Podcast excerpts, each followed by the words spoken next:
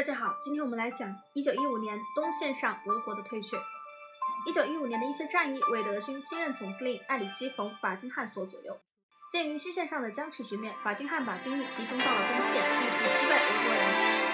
五月一日，德奥联军发动进攻，战绩卓著，至下部时以联军推进了两百公里。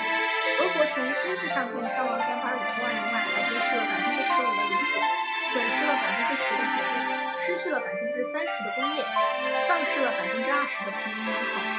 沙皇专制政权遭到了使他再也无法复原的打击。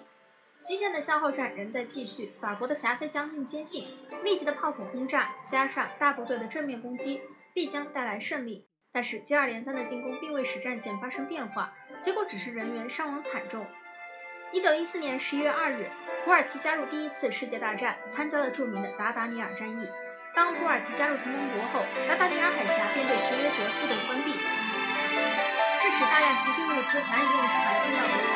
因此，一九一五年三月十八日，一支由十四艘英国战舰和四十四艘法国战舰组成的分舰队炮声隆隆地驶进了达达尼尔海峡。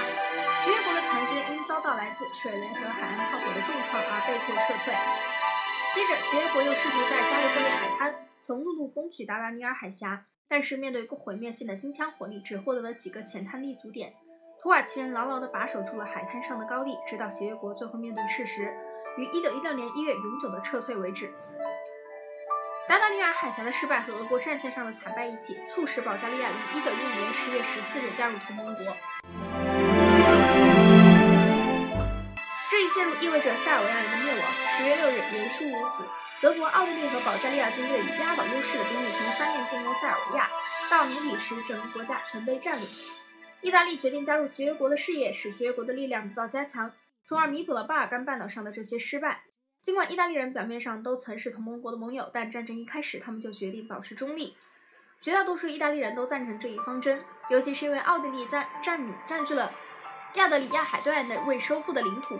协约国支持慷慨地提出将这些领土以及战胜土耳其后的另外一些领土分给意大利，这一诱饵证明是很有效的。四月二十九日，意大利签署了《伦敦条约》，同意在一个月内加入战争，作为对协议国在领土方面所许下的诺言得到。